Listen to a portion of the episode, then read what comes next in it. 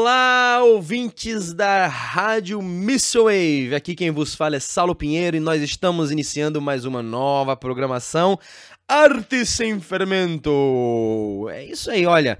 Talvez aí você que tá começou agora a ouvir nossa programação Arte Sem Fermento não faz ideia do que isso significa mas foi dito semana passada, né, sobre o significado de arte sem fermento. A verdadeira artes que Deus quer é uma arte sem fermento, né? E o que, que isso quer dizer, meu povo? Vamos, vamos, vamos tentar dar uma só uma breve recapitulada aqui. A gente foi, a gente baseou nosso estudo em 2 Coríntios, é isso mesmo, 2 Coríntios? É, 2 Coríntios. Mas você tem certeza? Não, peraí, peraí, peraí, peraí. Arte sem fermento foi em 2 1 Coríntios, olha aí, ó. Já estava errando. 1 Coríntios, capítulo 5, versículos 6 a 8. Que lá vai dizer que, que para celebrarmos o Cordeiro pas, Pascal, o fermento velho e o fermento da maldade deve ser removido a fim de que haja uma expressão de adoração a Deus com sinceridade e verdade. Possuindo esses dois fermentos aí, a arte ela é comprometida, a expressão de a louvor de forma artística ao nosso Deus, ela é comprometida, certo? Então nós falamos a respeito disso e hoje nós vamos entender o significado aí do que, que é um artista autêntico que é totalmente diferente de um artista sincero, ok?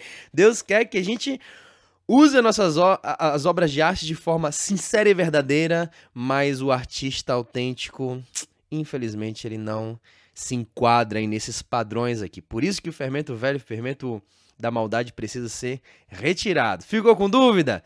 Segue a nossa programação porque a gente vai falar a respeito disso. Mas antes, algumas etnodoxologações aqui para vocês.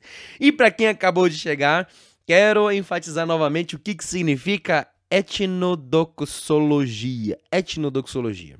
Etnodoxologia, essa palavra um pouco longa, ela significa como os povos ao redor do mundo utilizam suas artes para responder a Deus em adoração. Lembrando que adoração não é ah, uma ação voluntária nossa. Não é, né? Não é tipo assim, ah, vamos, vou, vou adorar Deus, né? É, porque eu tô com vontade aqui, eu vou fazer, né? Como se fosse, é, não tenho nada para fazer, então vou adorar Deus. Não, não é uma arte, não é uma atitude, não é, não é, não é uma atitude é, voluntária, mas ah, é uma resposta. É dessa forma como a gente deve encarar a, a, adoração é uma resposta diante da revelação da palavra de Deus.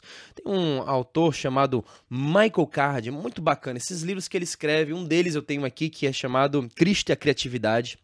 E neste livro ele diz o seguinte: a criatividade não diz respeito a mim não diz respeito a você. Não somos nós, de algum modo, agindo como pequenos deuses, criando por conta própria do mesmo modo como Deus cria. Hum, hum, hum, o máximo que podemos esperar é responder apropriadamente, criativamente a quem Deus é e ao que ele representa. A criatividade, portanto, é uma resposta. E para adorar a Deus, aqui é minhas falas, nas minhas palavras, né? E quando nós adoramos a Deus, respondemos a Deus, nós fazemos isso de uma forma criativa. Fazemos isso de uma forma criativa. Sem, sem contar que existem diversas formas criativas de responder a Deus. Mas é muito importante você entender, antes de tudo, que adoração é uma resposta à revelação de Deus. E aí, o que, que a gente consegue extrair desse, desse texto aqui de Michael Card e também a pensar numa perspectiva missiológica.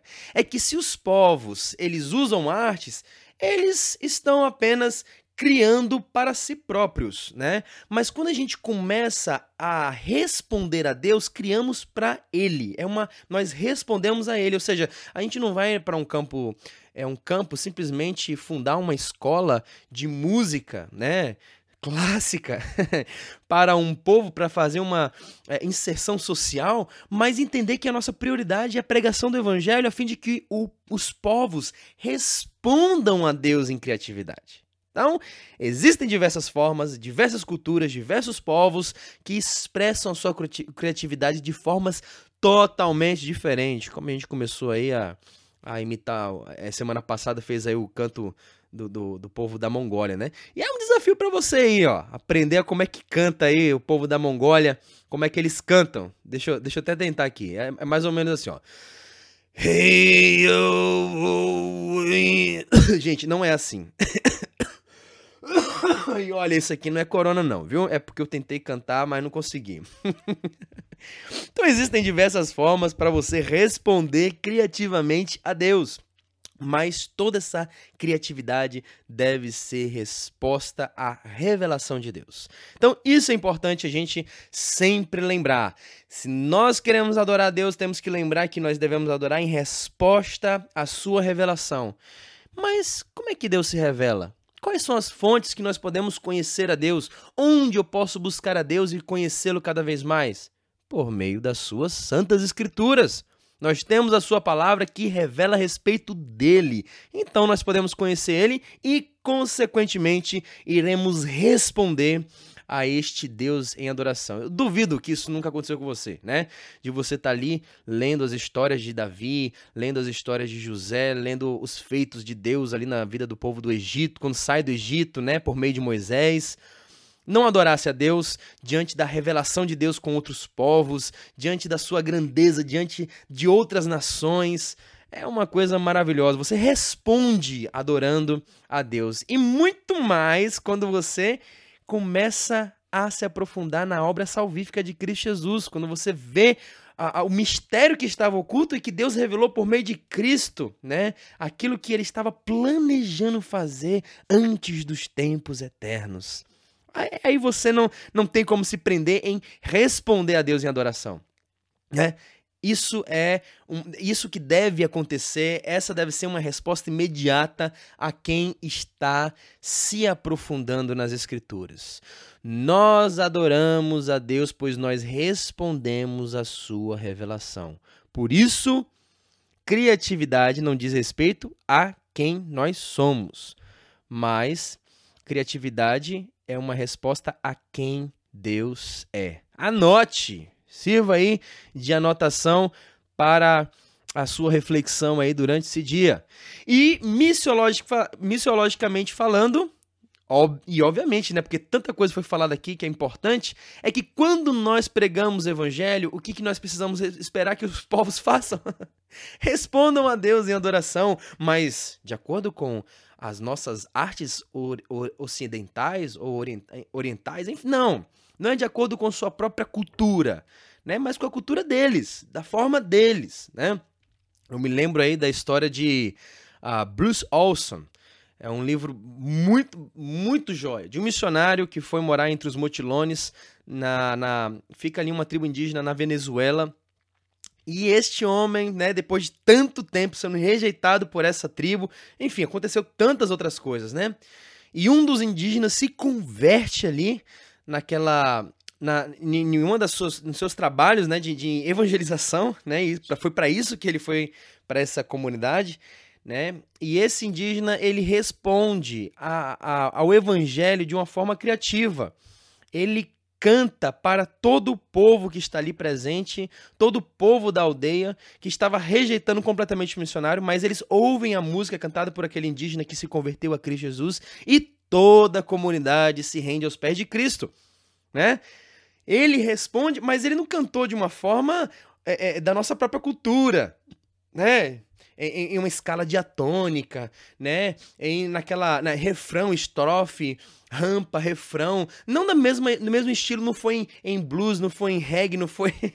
foi no estilo musical do povo mutilone, foi no gênero artístico daquela tribo toda aquela comunidade se prendeu a ouvir aquele estilo. Já o missionário, quando via aquele, aquele indígena recém-convertido cantando, ele ficava chateado com aquilo. Ele ficou chateado em seu coração porque ele dizia, dizia lá no seu livro, né? que aquela música soava com tons menores, parecia uma, uma, uma música é, é, de, de feitiçaria, né? Aquela coisa meio de feitiçaria. Ele, ele falou isso, né? o sentimento dele era que aquele indígena estava rebaixando o evangelho usando aquele gênero da cultura deles. Mas na verdade o resultado quebrou as pernas daquele missionário porque trouxe uma clareza do evangelho e toda aquela comunidade respondeu à revelação de Cristo Jesus por meio das escrituras cantadas. É incrível, né? Deus tem diversas formas de se revelar, mas a principal revelação de Deus é por meio das escrituras e a resposta que nós damos a ele é por meio da nossa criatividade, ok? E então vamos Terminamos de etnodoxologar? Terminamos? Ok? Etnodox etnodoxologamos um pouquinho aqui. Agora nós vamos aqui tratar sobre o artista sincero e o artista autêntico. Duas coisas completamente diferentes. Opostas. Opostas. O, o artista sincero é oposto ao artista autêntico. É totalmente diferente. E olha, você que talvez aí esteja ouvindo a gente, fique pensando assim, poxa, eu não, eu não sou artista, eu não, não componho músicas, eu não pinto quadros, não. mas isso aqui é a vida cristã, né? Porque o artista, ele deve ser moldado na palavra para viver de uma forma coerente às escrituras, coerente a Cristo Jesus, coerente àquilo que Deus o chamou para ser. Então isso envolve toda a vida cristã, tem a ver com você, tem a ver com o não artista, tem a ver com o artista. Então, essa questão aí do artista autêntico, artista sincero, também ela ela também tem a ver com você que não tem né, um envolvimento aí com artes, né, ou enfim. Mas vamos começar falando sobre a questão da criatividade. Então, quando nós pensamos em criatividade, a primeira coisa que a gente precisa lembrar é que Deus é um ser criativo, ok? Lá lá em Gênesis capítulo 1, vai dizer que Deus fez tudo a partir do nada. Do nada, né? É, é, é Elohim Bereshit, é, Bereshit bara Elohim, né? É assim está escrito lá. Ah, no princípio criou Deus os céus, né? Criou Deus, criou Deus. Deus é um Deus criativo. Mas o que, que Deus criou? Os céus e a terra. Só que, só que depois dessa fala, ele disse que a terra era sem forma, era vazia, não existia absolutamente nada, não existia nenhuma forma, não existia nenhum preenchimento, não existia cor, não existia vida. Era trevas, totalmente trevas ou nada. Então nós vemos que Deus é um ser criativo, porém ele cria tudo a partir do ex nihilo, do nada do nada. Não existia absolutamente nada e a partir do nada ele passa a criar tudo. Né? Ele começa a dar forma ao que era informe, preencher o que estava vazio, dar luz àquilo que estava em trevas. Do nada ele fez tudo. E nessa atitude de criatividade de Deus, a gente consegue perceber algumas coisas importantes aqui. Primeiro, para se ter criatividade, o que, que Deus revela? Deus revela conhecimento. Né? Nós temos aí muitas matérias, muita ciência, muita, muitos estudos baseados aí nas coisas que existem, seja física, seja matemática, seja é, é, é, é astrologia, é, é, vai, biologia, tudo. O homem ele busca extrair conhecimento das coisas que existem, certo? Das coisas que existem. E quando eles extraem conhecimento, eles são mais inteligentes, certo? Quando tem domínio de algo. Só que aquela, aquele domínio que ele tem de algo foi algo que foi criado por Deus. Ou seja, Deus criou isso que o homem busca conhecer. E ele está estudando cada vez mais para conhecer. Isso revela o quão profundo entendimento, conhecimento que Deus possui. Né? De criar as coisas de uma forma tão organizada. Gente, isso é, isso é tão incrível. Porque, como você percebe, todas as coisas que existem estão submetidas a uma lei, a uma ordem. Se elas saírem né, do seu limite que Deus estabeleceu para cada uma delas, elas deixam de ser aquilo que foram criadas para ser. Por exemplo, nós temos aí a Gênesis contando na criação de Deus falando que os mares é, é, as terras iriam dar limites aos mares, né? As terras, a porção seca surgiria, trazendo limite aos mares, onde os mares não iam passar. Quando acontece aí um maremoto, mostra aí um, um, uma, uma desordem natural. Uma desordem. Não é natural acontecer isso. É uma desordem. Isso por causa da queda de Adão e Eva, né? As coisas, não somente Adão e Eva, como também toda a natureza, toda a criação foi afetada pelo pecado.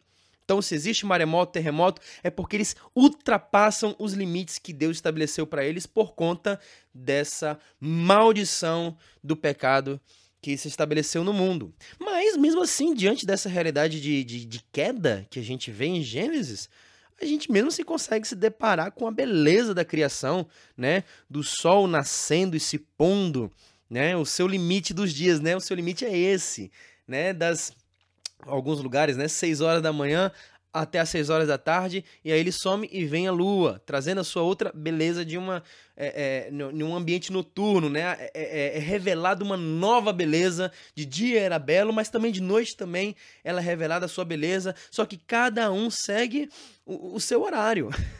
Ninguém ultrapassa. Imagine se o sol falasse assim, rapaz, eu, eu eu quero, eu quero ter mais visibilidade. Eu só tenho o quê? 12 horas aí de visibilidade, eu quero ter mais. Ninguém ia suportar o sol, né? Ninguém. Sem contar que isso afetaria totalmente a natureza. Então, quando todos seguem a sua ordem, a sua lei, né, a autoridade de Deus, as coisas funcionam muito bem.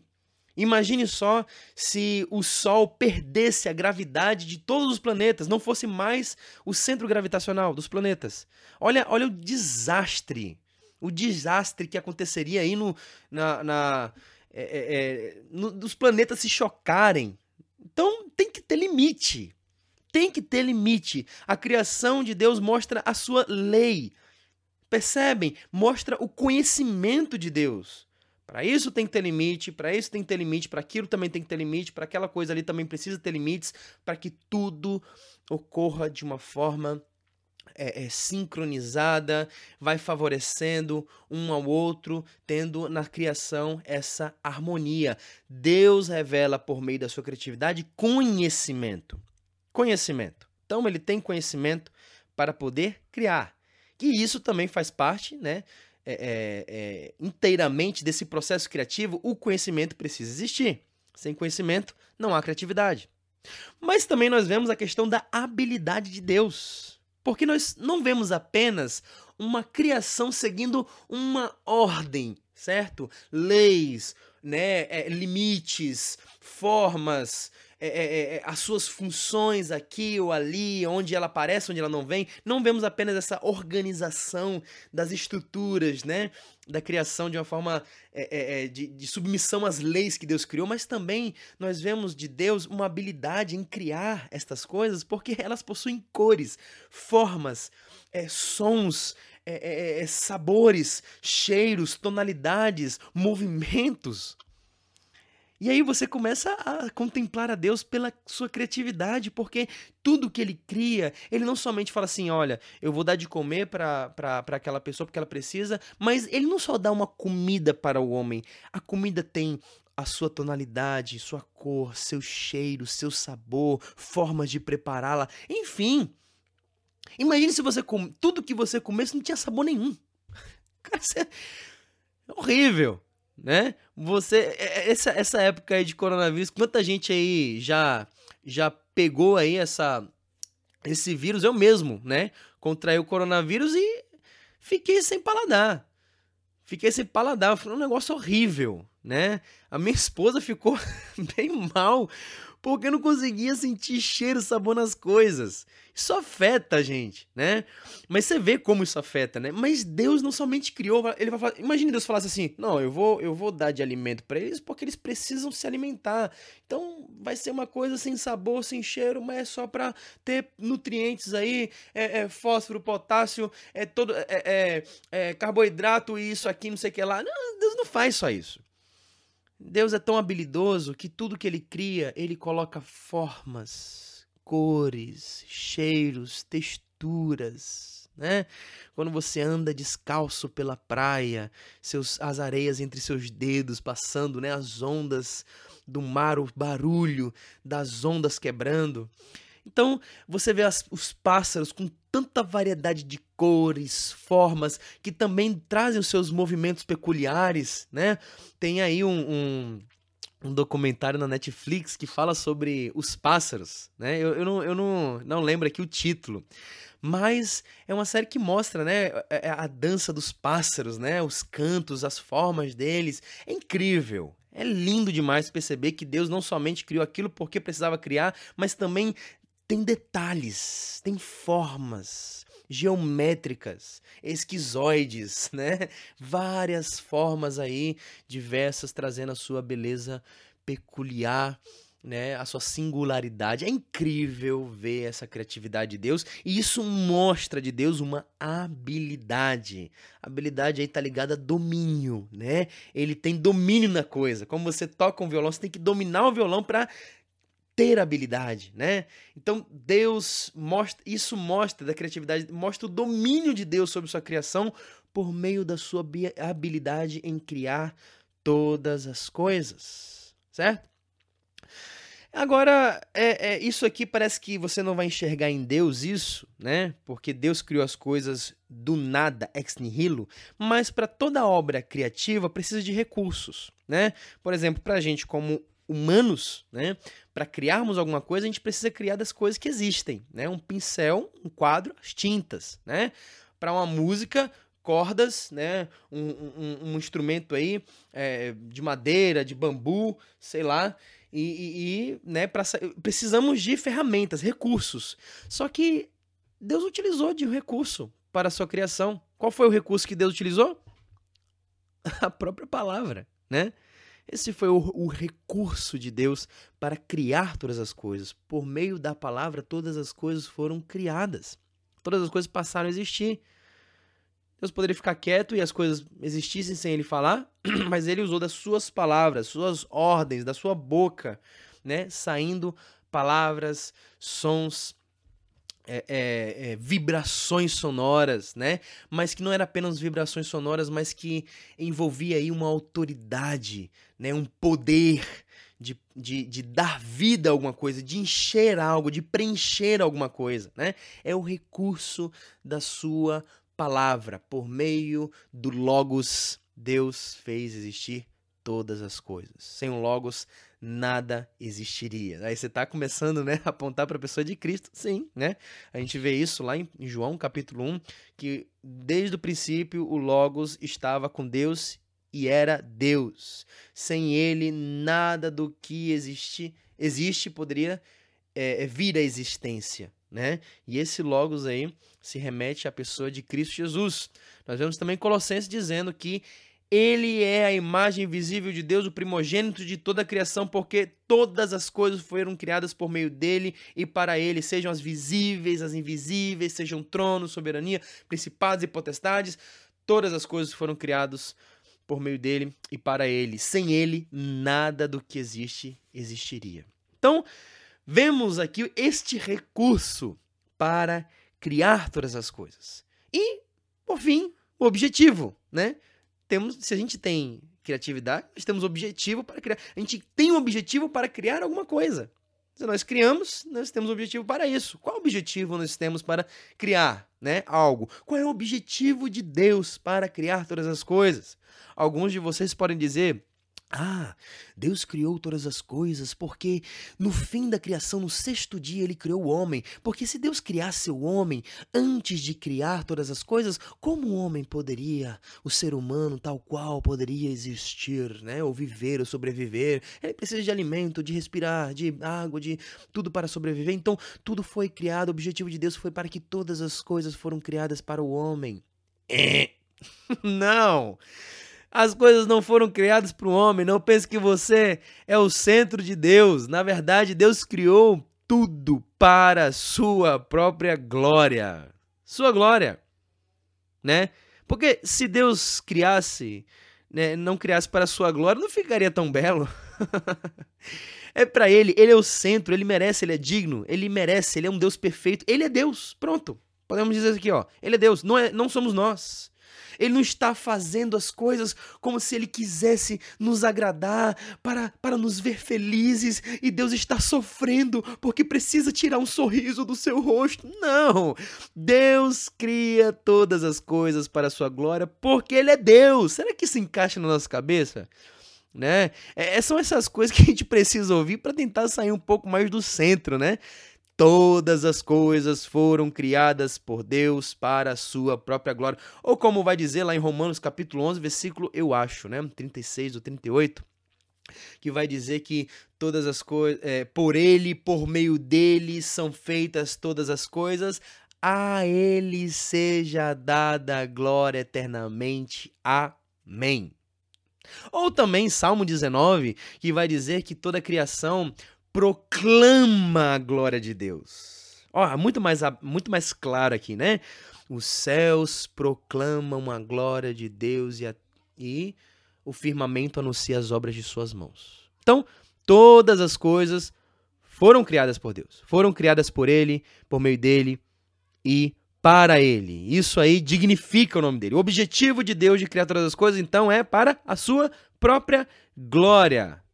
Lembrando que a adoração deve vir como resposta, né? Se Deus criasse as coisas para nós, como adoraríamos a Ele?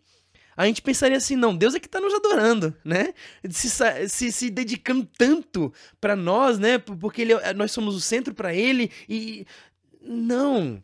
A gente responde, nós somos criados para adorar a Deus, adorá-lo. Então, temos que pensar nisso, que todas as coisas foram criadas por Ele, para Ele, para que nós o adoremos, para que nós o exaltemos, Ele seja o centro de nossas vidas. Criatividade é uma resposta a Deus.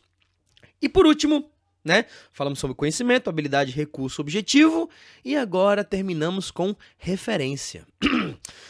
Deus criou todas as coisas, mas ele teve uma referência para criar todas as coisas. Qual foi a referência?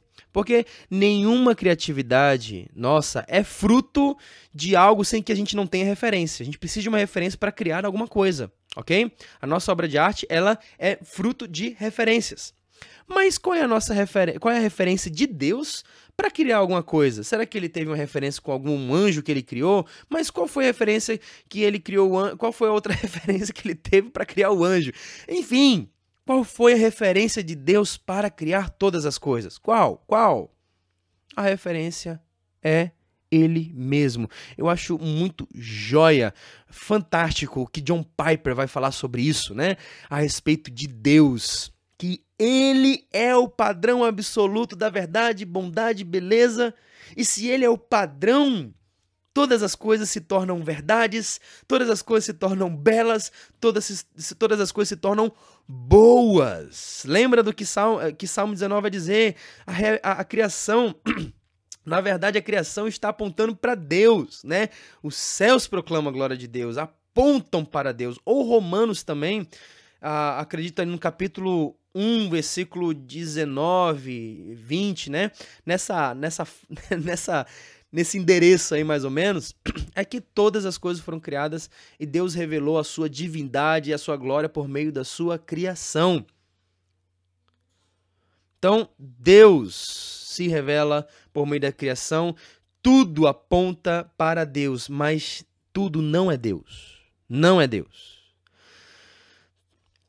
tudo depende de Deus para existir. O que, que isso significa? Que todas as coisas são frágeis e são secundárias. Por que todas as coisas são frágeis? Porque elas se apoiam em Deus para existir. Elas se apoiam. Se escoram em Deus para poder existir. Gente não.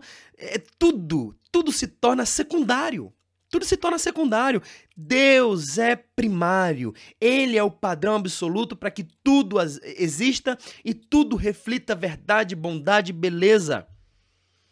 Ou seja, qualquer coisa não é Deus. Qualquer coisa que não é Deus depende de Deus. Qualquer coisa que não é Deus depende de Deus. Nós não somos deuses. Os animais não são deuses, né? As plantas, a, a, o mundo não existe natureza mãe, né? Tipo assim, a mãe natureza como a deusa da criação, a Yara, a deusa da, da, da, da das águas e, e vai. Não. Não existe. Tudo que não é Deus depende de Deus, portanto a criação se apoia em Deus para existir. Se apoia em Deus, em Deus. Então, independente do homem achar, né, de forma altiva que é independente de Deus, eu não dependo de Deus para existir. Dependente disso, isso não vai mudar o fato de que ele depende sim, né? Só o fato de respirar mostra como ele depende de Deus. Respira e isso mostra o quanto você depende. Então, Deus, Deus em seu processo criativo revela conhecimento, habilidade, recurso, objetivo e referência. E para o, o homem é da mesma forma. Lembrando que Deus criou o homem para refletir a sua imagem e semelhança, certo? O homem foi criado à imagem e semelhança diferente de todos os animais. Sim, ó, é engraçado. Nessa era a gente vai ter que dizer isso, né? Sim, somos diferentes dos animais. somos totalmente diferentes. As escrituras deixam isso muito claro. Nós somos seres viventes que possuímos o fôlego de vida. Nós refletimos a imagem e semelhança de Deus. Refletimos isso. Então, em Gênesis, nós percebemos que Deus criou o homem com um objetivo que os animais não conseguem atingir. O objetivo do homem é ter Deus como referência, a fim de que o homem reflita sua imagem e semelhança. E Deus coloca ali no homem as suas qualidades de criatividade. Né? Assim como ele é criativo, o homem também é. O animal não é criativo né? Não, não, não pensa o que ele pensa, né? Não produz pensamentos a partir dos seus próprios pensamentos, não, não, não produz ciência, né? Você não vai ver um cachorro aí colocando sua própria roupa, é, é, arranjando um trabalho e, e sustentando seus filhotinhos, não vai. Você não vai ver isso. Você vê o homem sempre criando, seja em esportes, né, seja em desenhos, seja em trabalho, seja na ciência, né, na faculdade, ele absorvendo conhecimento para criar, para produzir, para fazer. O homem é movido pela criatividade. E nós vemos lá em Gênesis, né, criatividade faz parte da identidade do homem. Mas lembre-se que o homem é secundário. Ele é secundário. Por quê? Porque ele também foi criado por Deus. Ele é uma criatura. Deus não é uma criatura. Deus é um criador. Nós somos uma criatura que possui essa, esse, essa, é, é, é, essa semelhança de Deus de possuir criatividade. Criatividade. Nós criamos a partir das coisas que existem. A gente não faz, né, não põe a existência, coisas que é, a partir do que não existe. A gente não, não faz isso. A gente não tem habilidade para fazer isso. Não temos. Ah, é, a gente não tem não. A gente foi a gente foi criado nessa condição bem humilhante, né? Né? Pois é, a gente não tem esse poder para isso. Mas nós criamos, nós fomos criados assim para que nós dependamos de Deus. Fomos criados nesse estado humilhado para que a gente dependa de Deus para fazer todas as coisas. Só que aí quando você vai para a queda, você percebe o argumento de Satanás? O que, que Satanás quer dizer para aquele casal? Que eles não precisam depender mais de Deus. Não precisam depender mais de Deus. Ó, oh, vocês que que, Eva, o que, que foi que Deus falou? Que vocês não podem comer de nenhum fruto dessa árvore? Ela, não. Deus falou para que a gente nem coma e nem toque nela. Gente, em parênteses aqui. Deus não falou para não tocar. Foi um acréscimo de Eva, mostrando que o que ela estava planejando no seu coração. Ela queria sim, né? Ela queria aquele, aquele fruto, aquele conhecimento do bem e do mal. O, o, que não, o que não permitia ela fazer aquilo eram as consequências, né? Porque Deus falou: no dia que comerdes, morrerás. Então, por causa das consequências, ela decidiu nem sequer tocar né? Mas não foi isso que Deus falou. Enfim, foi um acréscimo. E aí, Satanás bate justamente no problema da morte. Olha o que ele vai falar. Certamente não morrereis, porque Deus sabe que no dia que comeis desse fruto, seus olhos se abrirão e vocês se parecerão como ele. É verdade, porque o homem não tem conhecimento do bem e do mal, Deus tem. Deus tem esse conhecimento, né? Como lá em Gênesis vamos ver o, Deus, o próprio Deus falando, eles se tornaram como de nós, conhecedores do bem e do mal. Porém, a mentira está aqui, ó, em ele dizer, Satanás dizer, que, é, é, que Deus está mentindo em dizer que vocês vão morrer. Vocês não vão morrer, não. Né? Ele diz que Deus é mentiroso. Para tentar fazer com que o homem não dependa mais de Deus. Não tenha Deus mais como sua referência. E o que, que a serpente faz? A serpente, ela, quando faz com que o homem acredite nela, o homem se torne é, é, uma, é, é um inimigo de Deus, certo? De não confiar em Deus, de não depender dele, não ter como algo que ele precise depender. Até, você percebe que até hoje, né? Porque o homem, o homem não quer depender de Deus. Na verdade, o homem não quer depender de nada, né? Eu vejo aí na criação dos meus filhos, eles têm essa tendência de, não, não preciso de ajuda, né? O menino tem aí quase 4 anos de idade falando que não precisa, né? Sem contar que a gente cria, né? A gente educa, a gente dá de comer, dá de... Mas chega até um ponto de dizer que não precisa de ajuda e que, e que de fato todos nós precisamos de ajuda. Isso faz parte, perceba, isso faz parte da nossa da nossa estrutura, da nossa natureza, precisar de ajuda. A gente precisa de ajuda, né? Deus, por exemplo, quando, quando criou o homem e a mulher, ele falou para ele o que, que eles eram. Você é homem, você é mulher. O, eles precisavam da, da, da, da orientação de Deus para entender o que eles eram. Deus, eu vos criei homem e mulher. Para quê? Para que dominem sobre toda a criação. Ou seja, se Deus não falasse, eles não saberiam o que ia fazer.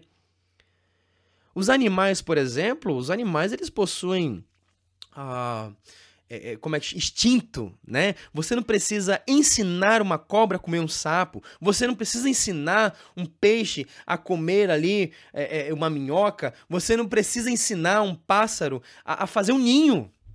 Você, ninguém ensina os animais a fazer o que eles fazem. E você percebe que também é, é, o pássaro, ele não precisa olhar para o, o, o, papai pássaro construindo, por exemplo, um João de Barro, né? Ah, vai lá aprender a montar uma casa com seu pai. Vai lá, Joãozinho de Barrinho. E aí ele vai lá, fica lá no galho olhando, o pai fala assim, ó, oh, você tem que pegar aqui, bater a massa aqui, bater a laje aqui, viu? Suspender a parede, fazer o pé direito. Eles não são instruídos. Eles já nascem com conhecimento sem precisar de ajuda. Isso, isso é a condição de um animal. O animal não precisa de ajuda para fazer o que ele faz. O homem nasceu para depender de Deus, depender de ajuda, para ser instruído. isso faz parte da nossa natureza. E olha, e se a gente diz que a gente não depende de nada, a gente se torna que nem bicho. Nós nos tornamos aí animais, né? Sem precisar de ajuda de ninguém. Isso é, isso é atitude de bicho, de animal, né? Não é de um homem. Deus nos criou para depender dele. E Satanás está colocando justamente essa mentira na cabeça deles dois, que eles não dependem de Deus. Tomem suas decisões por si próprias, guiem suas próprias vidas, façam seus deuses, construam seus altares e montem a sua vida do jeito como você quer, seu corpo, suas regras. você deve viver livremente, tomando decisões como você. Gente, isso aí é uma mentalidade satânica satânica. Nós não fomos criados para uh, vivermos independentes. Fomos criados para depender de Deus. Satanás não quer que você dependa dele. Não quer. E aí, quando nós olhamos para essa questão da autenticidade, da sinceridade, o que, que eu quero dizer com isso? Na verdade, não é o que eu quero dizer. Eu, eu extraí isso aqui né, do livro uh, é, de Jonas Madureira. Ele escreveu um livro bem curtinho, só tem dois capítulos, mas é fantástico. Fantástico, adquira esse livro. É o, o custo do discipulado. Ele fala sobre verdade e fala sobre autenticidade. Então perceba, pelo, pelo fato do, do homem ter sido criado por Deus, ele se torna totalmente dependente de Deus, certo? de uma forma diferente da criação. Ele se torna alguém dependente de Deus para refletir a própria imagem de Deus, certo? E se ele tem a Deus como a pessoa que ele mais admira no mundo, Deus se torna sua referência. Você já parou para pensar nisso? Que nós imitamos as pessoas que a gente admira profundamente? A gente imita. Somos, nós, nós temos essa, essa natureza de, de, é, é, de imitar alguém. É, é, é a arte do mimetismo né? A arte do mimetismo. Nós imitamos alguém, nós buscamos uma referência, uma boa referência, às vezes até uma má referência, para imitar. E a consequência disso é que a gente começa a também desejar o que aquela pessoa que a gente admira deseja. Comprar o que aquela pessoa compra, vestir o que aquela pessoa veste e desejar o que aquela pessoa deseja. Né? Então, o homem, ali em Gênesis, ele tem a Deus como a única pessoa que ele admira e ele imita e deseja o que Deus deseja. Isso prova que nós somos o que somos porque imitamos as pessoas que admiramos. Se você é o que você é hoje, é por causa das pessoas que você admira. Se você segue pessoas que não tem referência nenhuma, que tem problemas de crise, você vai ter também. Você vai ter também problemas, você vai tentar arranjar a razão da sua vida em pessoas que não encontraram e você vai se perder nisso. Porque nós temos essa natureza mimética de imitar as pessoas. Nós imitamos as pessoas que a gente admira profundamente. Então, o homem lá no jardim tinha Deus como sua referência e a consequência disso, nada do que ele fazia ou criava era fruto de sua autenticidade. ele não era autêntico. Ele imitava Deus. Ele imitava. Ele criava por imitação. Ele desejava fazer aquilo porque tinha Deus como admiração e por isso ele fazia. Interessante esse pensamento, né? Que Deus não fez fez o homem como ele. Deus fez o homem semelhantemente a ele. Por isso o homem é uma imitação de Deus e não Deus. Ele imita Deus. Como vamos ver aí no Novo Testamento, o apóstolo Paulo dizendo, né? A, a Pedro, na verdade, né, na sua carta de 1 Pedro, capítulo 1, é, ele, vai, ele vai falar para que é, é, nós sejamos santos como Deus é santos, como Deus é santo, né? Sejam como o vosso Pai Celestial, em Mateus capítulo 5, né? Para que a gente seja como, imite a Deus, siga Deus como exemplo. Deus é o nosso padrão, os homens não são. Por isso todo mundo está culpado, culpado diante de Deus. Ah, eu errei porque aquela pessoa me fez errar. Ah, eu fiz isso porque todo mundo está fazendo. Mas as pessoas não são padrão? Deus é o padrão para o nosso estilo de vida. Deus é o nosso, é, é a quem nós devemos imitar. E aqui em Gênesis 1 nós vemos o homem desejando o que Deus deseja, né? Do que, do que se poderia conhecer de Deus? Né? O que, que se pode conhecer de Deus? Ah, que que, como nós podemos conhecer a Deus? Ele se tornou conhecido por meio de seus imitadores, por meio dos homens. Então, a natureza não podia refletir a Deus como o homem reflete. Porque o homem imitava a Deus, porque o homem buscava imitar a Deus. Do que poderiam conhecer a respeito de Deus poderia ser visto na pessoa de Adão e Eva, não porque eles eram deuses, não porque eles eram deuses, mas porque eles eram imitadores de Deus. E aí, vemos a questão aí que a, a identidade do homem ela se baseia na referência, a construção da nossa identidade se, se, se constrói, né? Se baseia, na verdade, né? Se baseia na referência de alguma pessoa e vemos Adão e Eva tendo Deus como referência para a sua identidade. E aí, o que, que nós vemos? É que quando o homem diz que ele é autêntico, ele está escondendo as suas referências. Ele está mentindo. O homem é sincero quando ele revela as pessoas que ele imita. Mas quando o homem omite as suas referências, ele se diz autêntico. Esse negócio de autenticidade, né? É, é, é muito forte na nossa, na nossa realidade pós-moderna, né? Essa realidade que todo mundo busca pregar a sua própria autenticidade, na sua criatividade, nas suas artes, nas suas postagens, nas suas frases, nos seus vídeos todo mundo buscando ser autêntica. Seja você, seja feliz, seja você mesma, né? Eu, eu vi uma, uma um, um outdoor da Boticário escrito bem assim: seja você mesmo, desobedeça né? É exatamente isso. Foi, é a frase que a serpente diz lá no começo: seja você mesmo, não dependa de Deus, não tenha Deus como referência na sua vida para criar alguma coisa. Você pode tomar seus próprios rumos, suas próprias decisões, seus próprios caminhos. Mentira! Pura mentira. Isso aí deve alertar a gente, porque esse mesmo problema que acontece em Gênesis capítulo 3, nós somos afetados por ele até hoje, porque o homem está nessa sede de buscar autenticidade, né? Nessa sede. E eu quero relembrar uma coisa que eu falei, né, anteriormente, que o homem é, é, ele imitava Deus e desejava aquilo que Deus deseja, né? Isso aí trata sobre o mecanismo do desejo, né? Então o fato de o homem contemplar a Deus, isso molda os desejos dele, molda tudo o que o homem faz, portanto agrada a Deus. Eu falo aqui de Adão e Eva, tá? Tudo que eles fazem agradava a Deus, não por eles serem um, seres criativos. Olha como Adão e Eva é criativo, olha como eles, né, usam da criatividade, olha que Não, não era porque eles eram criativos, mas porque eles desejavam aquilo que Deus desejava. Se Deus deseja alguma coisa, tudo que Deus deseja é bom, é belo, é de fato bom. Então, o homem, quando tem Deus como referência, tudo que ele deseja é bom. A adoração a Deus, ele molda os nossos amores molda nossos amores. Quando nós adoramos a Deus, isso reestrutura nosso, nosso amor para que nós estejamos desejando coisas desejáveis. Existem coisas desejáveis, existem coisas não desejáveis por Deus. Quando nós temos Deus como referência em nossa vida, como passamos a adorar a Deus, começamos a desejar aquilo que Ele deseja. Por isso que eu vejo que muitos missionários aí no campo, entregando sua vida por um povo, isso aí é um fruto de admiração a Deus, de admiração do Evangelho, de, admiração de Cristo Jesus.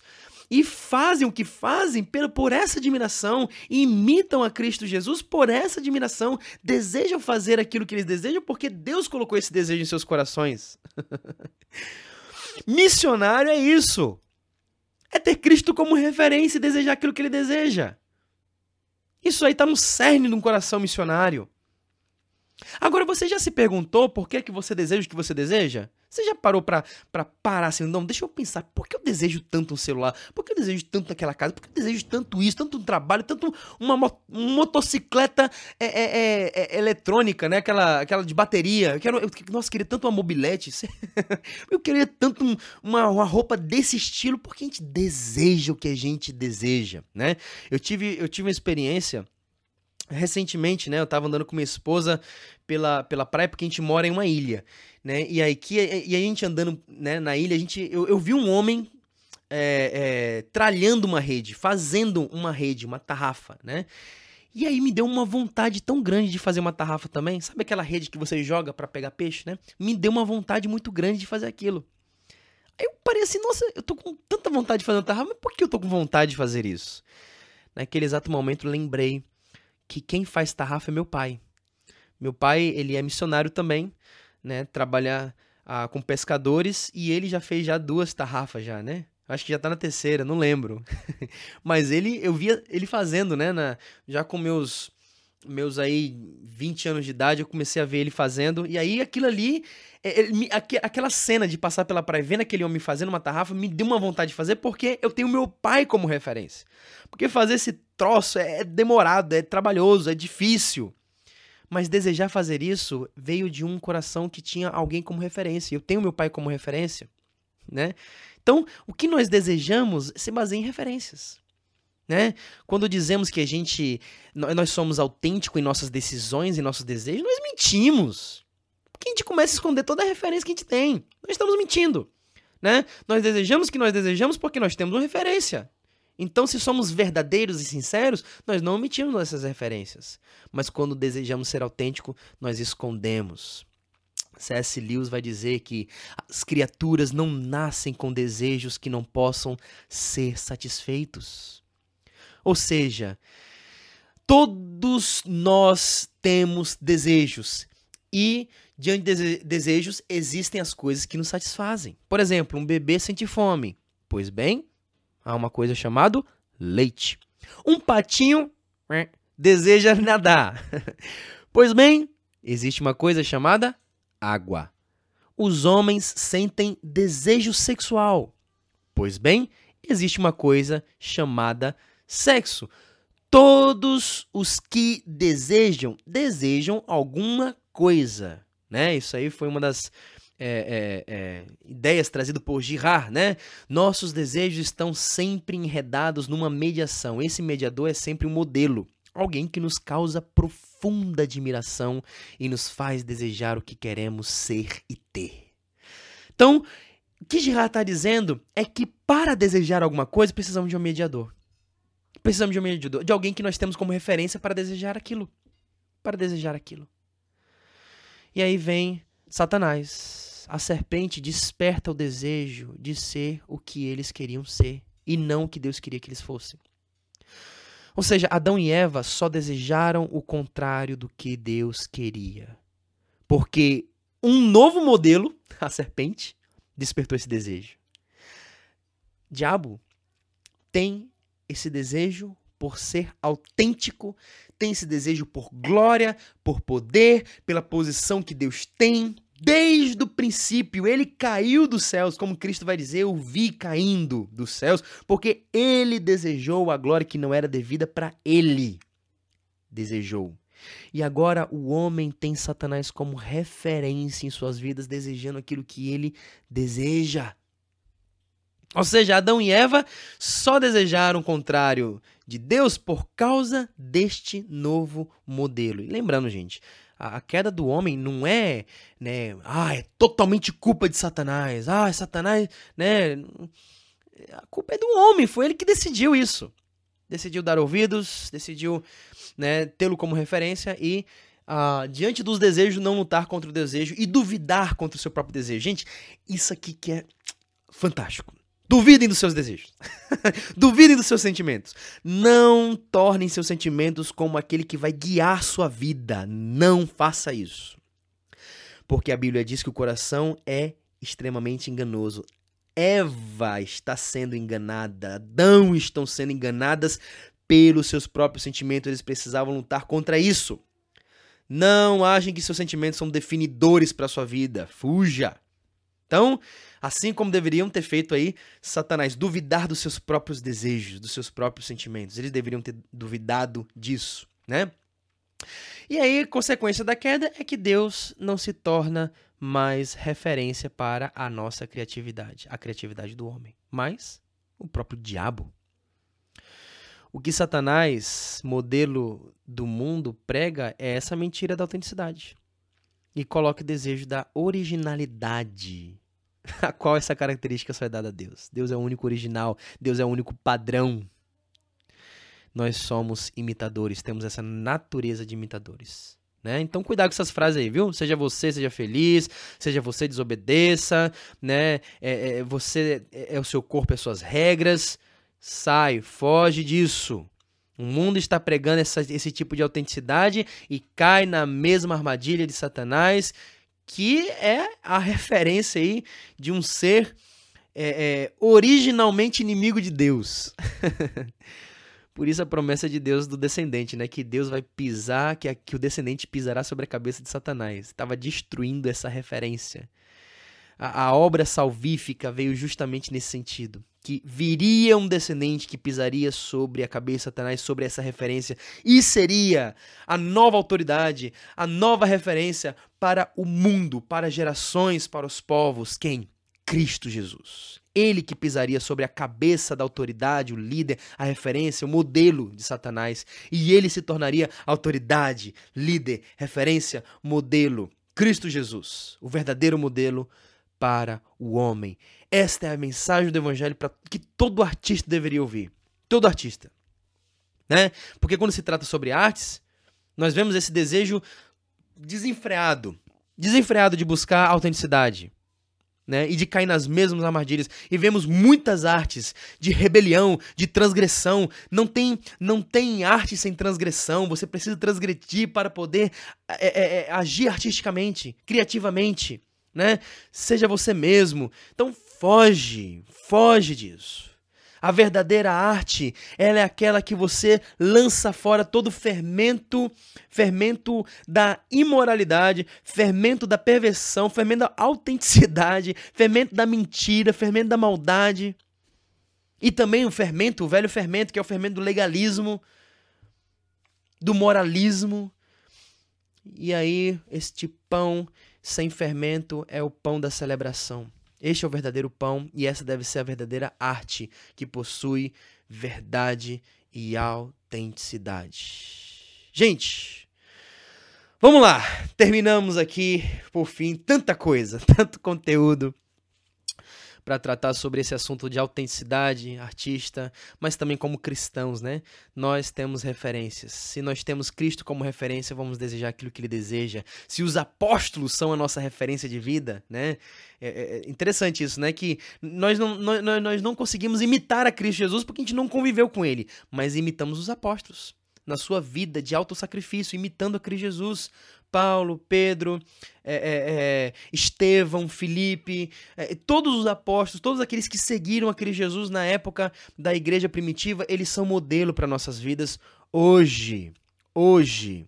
Eles são modelo para nossa vida porque eles imitaram a Cristo Jesus. E Paulo mesmo diz: Sejam meus imitadores, como eu sou imitador de Cristo Jesus. Eles são referência para nossas vidas, seja como artistas ou não. Né? Mas lembrando, né, que nessa, nessa era em que a arte está sendo tão publicada, tão visualizada, muito é pregado sobre autenticidade, sendo que isso é armadilha. Próxima próxima sessão nós vamos falar sobre a redenção das artes. Precisamos trabalhar sobre esse assunto. Deus redimindo as artes para Ele mesmo. E Ele quer usar você como aquele que prega o evangelho da redenção para que as artes sejam também redimidas e utilizadas para louvor, para a glória do seu santo nome, ok? Finalizamos o nosso, nosso quadro Ferme Arte Sem Fermento de hoje. Não se esqueça de treinar o canto mongol aí. Vai lá, vai treinar, vai treinar um dia aí para você aprender como é que canta. E aí a gente segue aí a nossa nosso nossos temas que vão ser tratados. E próxima, você já sabe, viu? Não perca o próximo tema trabalhando sobre a, re, a verdadeira redenção, a redenção das artes. Deus abençoe a todos, ficam com Deus e um grande abraço.